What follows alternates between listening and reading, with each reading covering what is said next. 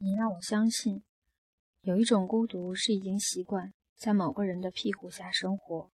这个人离开后，你不得不面对现实，也渐渐学会了模仿他的样子去面对生活。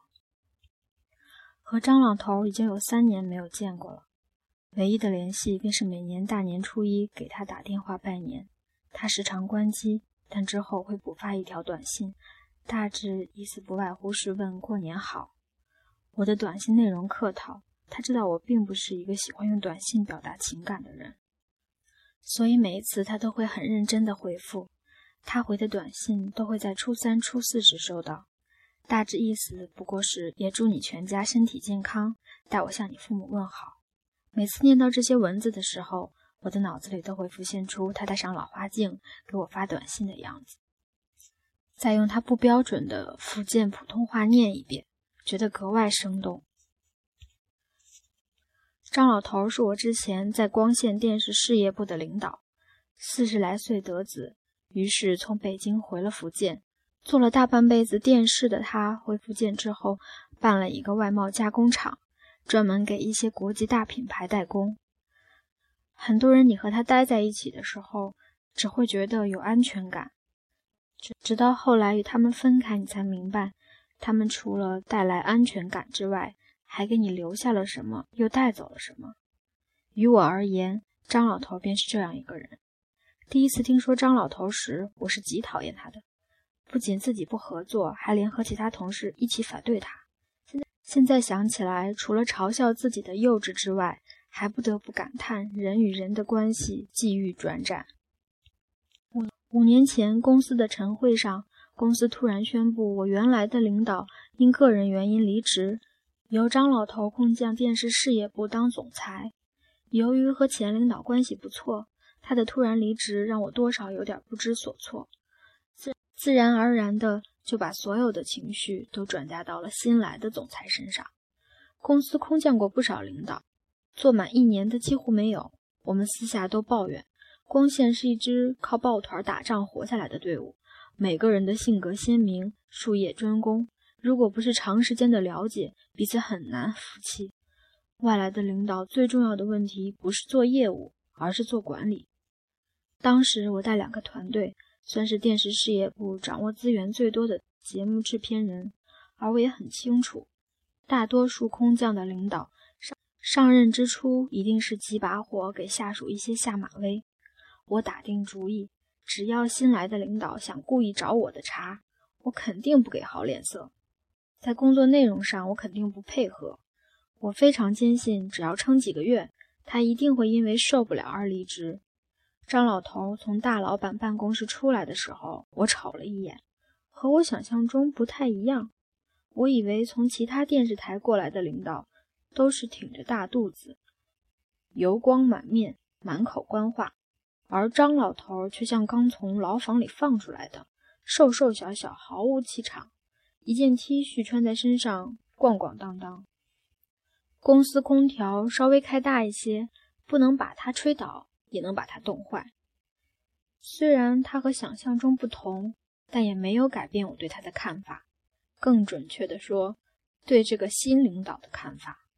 张老头不过四十出头，但由于瘦瘦小小，脸上皱纹太多，所以我们给他起了这么一个外号。第一次正式见面是在他的办公室里，大家对新领导没有了解，心里也忐忑不安，就问我的意见。我说没事儿，随他说。他说他的，我们照做我们的。到了张老头的办公室，他一脸和气，对我们笑笑，请我们坐。事业部总裁办公室有一张很大的转椅，之前的领导体重二百多斤，坐上去尚有富裕。张老头坐在里面，样子很滑稽，气场撑不住，整个人的状况完全垮了。他问我，现在节目难不难做？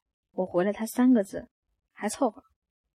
张老头看我不想继续这个话题，也没有生气，他继续笑眯眯地说：“那有什么需要我来跟公司争取的吗？”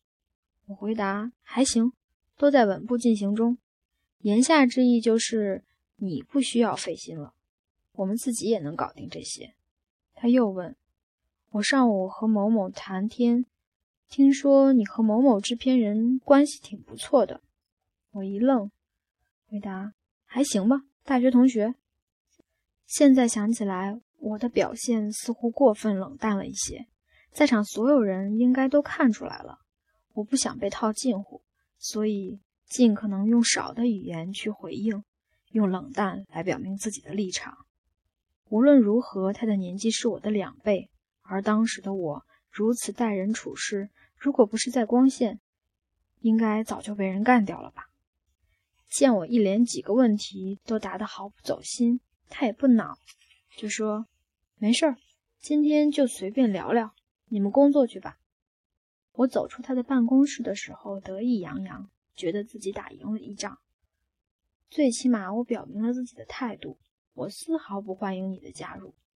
我并不是一个擅长搞小团队的人，我只排斥每天意气指使却又不能给我们正确方向的领导。谁都说的不对，但不是谁都会在说完不对之后告诉我们什么才是对的。但好在张老头并为我们的工作意气指使，至于他在做什么，我也不清楚，只是听说他打算要拓展新的业务。我和张老头的关系不冷不淡的维持了近三个月。经过了两件事之后，我和他的关系渐渐融洽了起来。第一件事与开会有关。每次大老板开会的时候，都会问张老头电视事业部的情况。本来我们设想的情形是，张老头一句都答不上来，他会很尴尬。没想到的是，张老头直接就说：“刘同。”你们几个节目负责人分别介绍一下情况吧。他居然让我们各个负责人发言，他居然四两拨千斤就把这些难题转嫁到了我们身上。要知道，以前在这样的会议上，基本上是轮不到项目负责人发言的。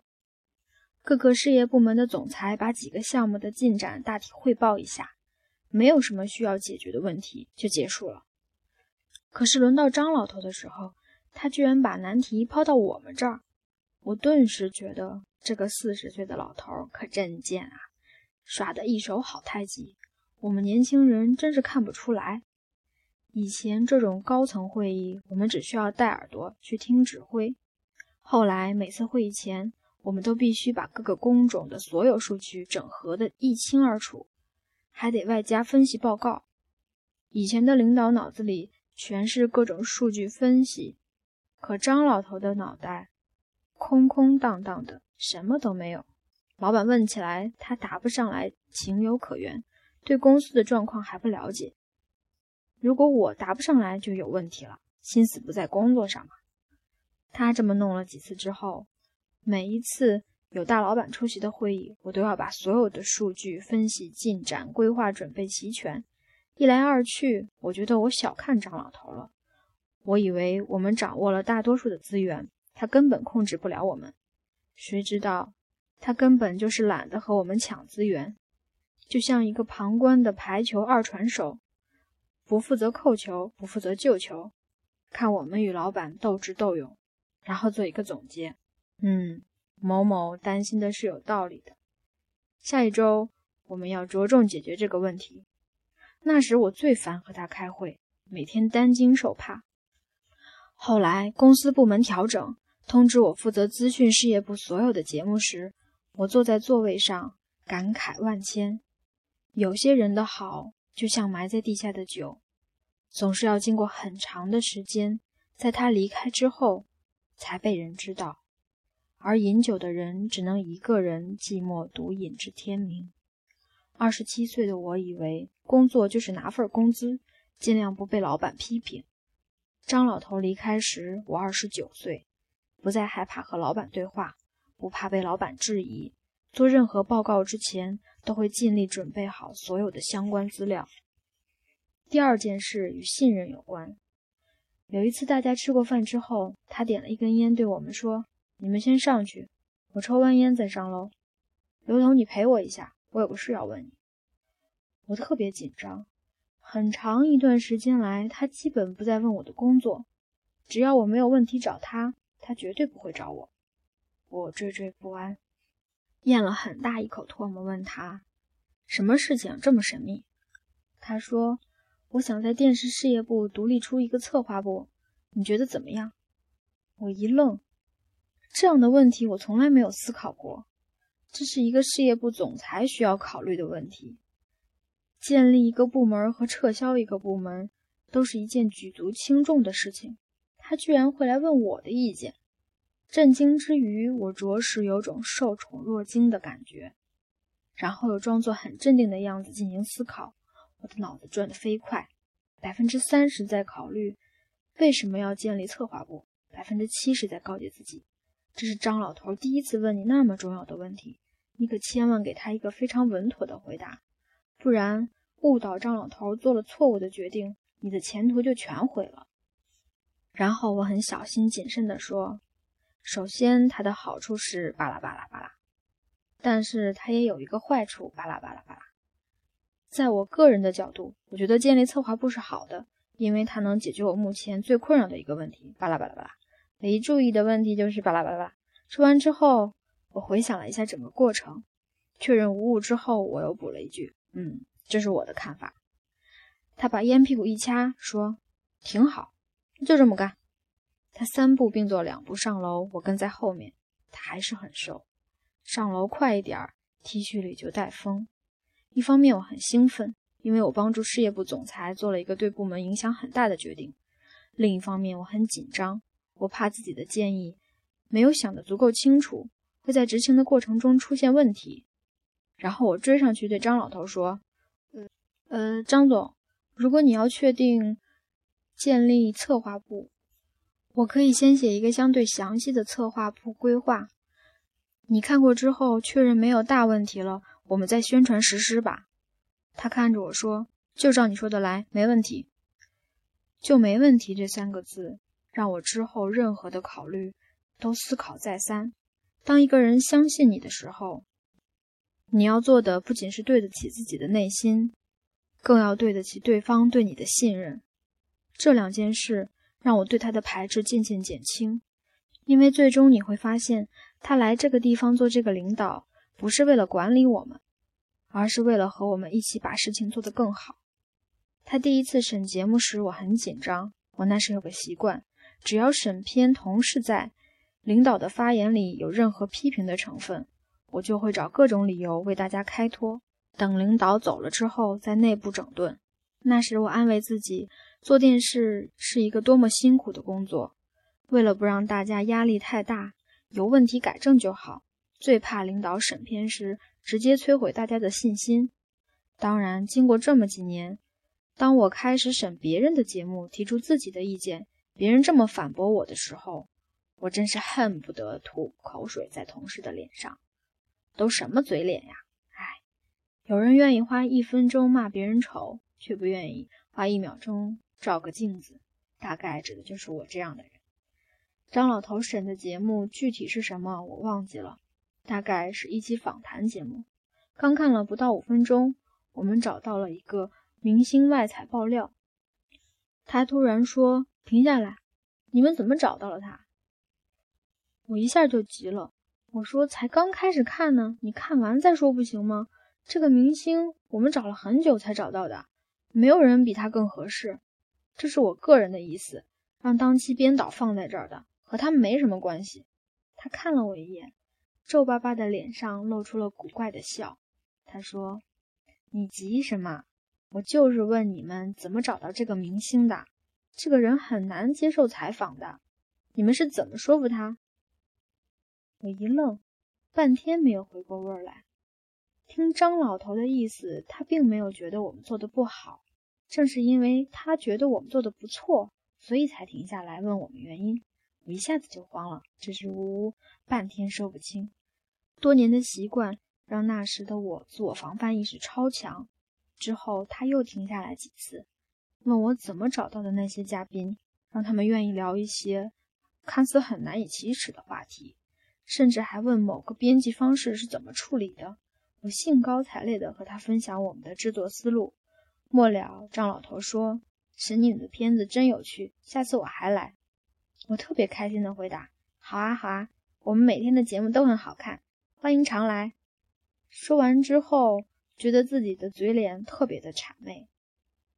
但由于张老头的审片方式非常鼓舞人心，导致之后他每一次审片，我都要求自己把节目做出新鲜感来。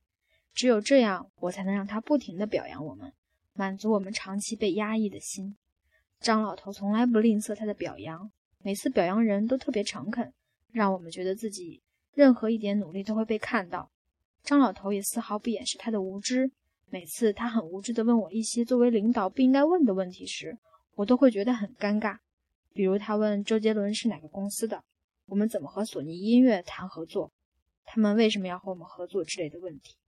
每次回答这些问题之前，我都会下意识的看四周有没有人，然后再小声回答他。因为大家的关系越来越好，我也常说一些逆楚的话。有一天，终于忍不住问出了我的终极问题：“张总，我觉得你什么都不懂啊。”你一点都不害怕别人知道吗？他一边吸烟一边走，漫不经心地回答我：“不懂那些没关系啊，反正你们懂。我主要懂怎么管你们就行。”啊！我心中瞬间号召出好几只金刚在咆哮啊！这绝对是我听过的最贱的答案了。我跟在后面，却又不得不服气。张老头没有扭头看我，他的脸上一定写着一句话。我最喜欢你看不惯我又干不掉我的样子。张老头敢在我们面前说任何话，而我以及整个制片组的制片人还有主编们对他的态度也慢慢发生了改变。如果说刚开始我们认为他是外来的人员，后来我们认为他是一个领导，再后来我们的关系渐渐就变得更像亲人了。张老头对九零后的实习生说。如果我二十几岁认真谈恋爱的话，我的小孩儿也跟你们差不多大了呢。那你就把我们当成你的小孩吧。大家都这么回答他。行，去帮我买包烟来。他也不客气。张总，你是什么大学、什么专业毕业的？怎么感觉没有念过什么书啊？哦，我是厦大的。啊，厦门大学啦，我是学作曲的。那你会乐器吗？当然会，钢琴什么的都会。我最遗憾的一件事情，就是张总离开了北京，我们都没有听他弹过一首曲子，真像一个巨大的谎言。但有一种人，即使撒谎，你也甘愿被骗，因为他们曾做过一件事，让你确定他们值得去相信。那时，公司有一个大型的颁奖晚会的发布会要启动。导演安排了两个主持人同时主持，一位是尚为新人的柳岩，一位是已有知名度的娱乐女主持。柳岩早早在化妆间里化妆，那是她第一次担当那么大型的发布会的主持人。就在她等候上台的时候，另一位主持人放话说，他要自己一个人主持，如果柳岩要是上场的话，他就退出。导演组的女孩没有见过这种。鱼死网破的阵势，急得不行，把情况汇报给了张总。张总说：“安慰一下柳岩，让他先回去，告诉他公司未来会好好补偿他，让另外那个女主持认真主持，这是他和我们最后一次合作。”张老头狠狠地掐了烟头，说：“我们不惹事，也绝不怕事。欺负光线的人，那就撕破脸吧。”柳岩穿着礼服，哭着离开了化妆间，而那位女主持再也没有出现在光线，包括和她有关的任何人。那一刻，我觉得老张帅爆了。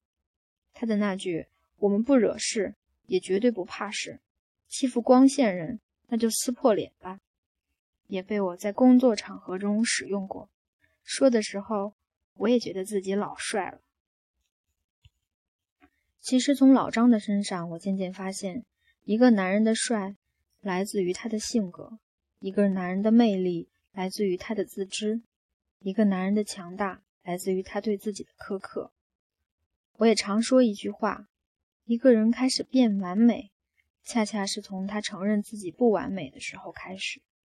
这些道理，老张一直在言传身教，以至于今天，我不再佯装自己什么都懂。觉得同事做得好，也会毫不吝啬的赞美。不仅不仅大家轻松，连我也觉得自然了起来。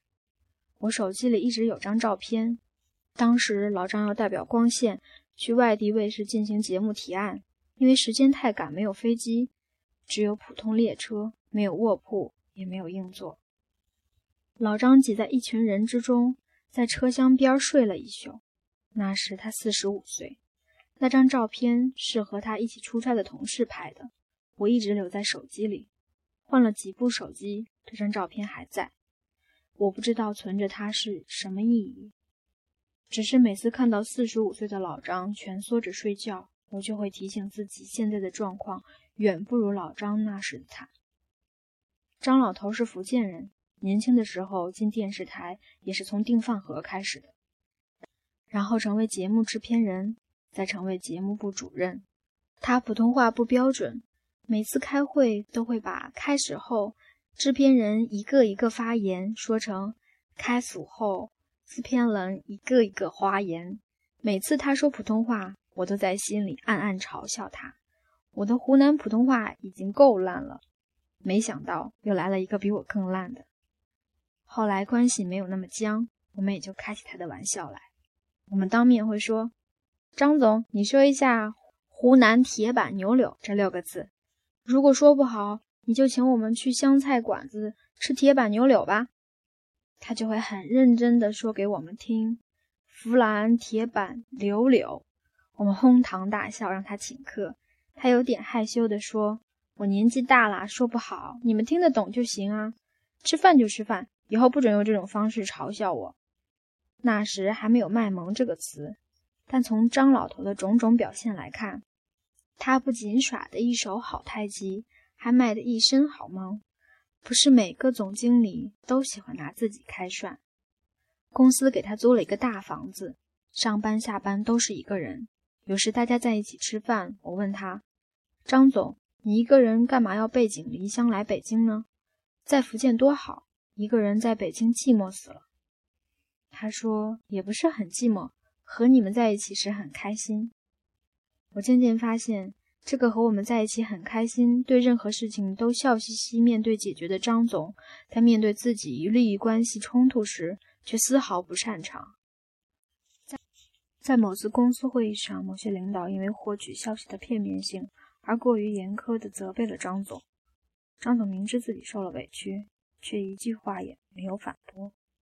四十来岁的人一直低着头。让我们这些做下属的看了愤愤不平。散会之后，他一个人走到公司外面吸烟。我满肚子怒气，不知道如何释放，脑子嗡的一热，进了公司领导的办公室，把自己所了解的情况和张总所受的委屈，火山爆发似的发泄了出来。这件事的结局就是，某一天，张总突然让我去他的办公室，我刚坐下来。他就用有点颤抖的声音对我说：“听说你在公司领导面前为我出了头，我有点紧张。”我说：“你明明可以反驳，却偏偏忍气吞声，我实在看不下去才这么做的。”他突然很豪迈地对我说：“我果然没有看错人，我就知道，当我受了委屈，一定有讲义气的人帮我出头。”哦，我突然明白了，张总就是一个不管情况多糟糕。他总能找到理由去表扬别人的人。他离开的时候和他来的时候一样突然。他把几个平时时常一起开会的同事聚在一起，说：“虽然我一直把你们当成自己的孩子，但你们始终比不上自己亲生的孩子啊！我老年得子，所以打算回福建了。”女同事们哭得一把鼻涕一把泪，男同事全红了眼眶，忍不住哭。他说：“我又没有死，你们哭什么哭？你们想我了，就去福建看我啊！如果哪一天我想回来，就又回来了啊！”我和张老头在一起共事不过三年，他却在我身上留下了抹不去的印记。从他离开后到今天，我三十有三。我在做任何决定之前，总会先想一想，如果是张老头的话，他会怎么做？有些人在你面前时，你很难说一声谢谢；然而他们离开之后，你却有千言万语想说给自己听，或者也希望有一天他能看见。就是这么一种人，进入你生命的时候，并不让人欢天喜地，他们却能够在离开你之后，让你一直想念。万语千言。二零一四年二月六日。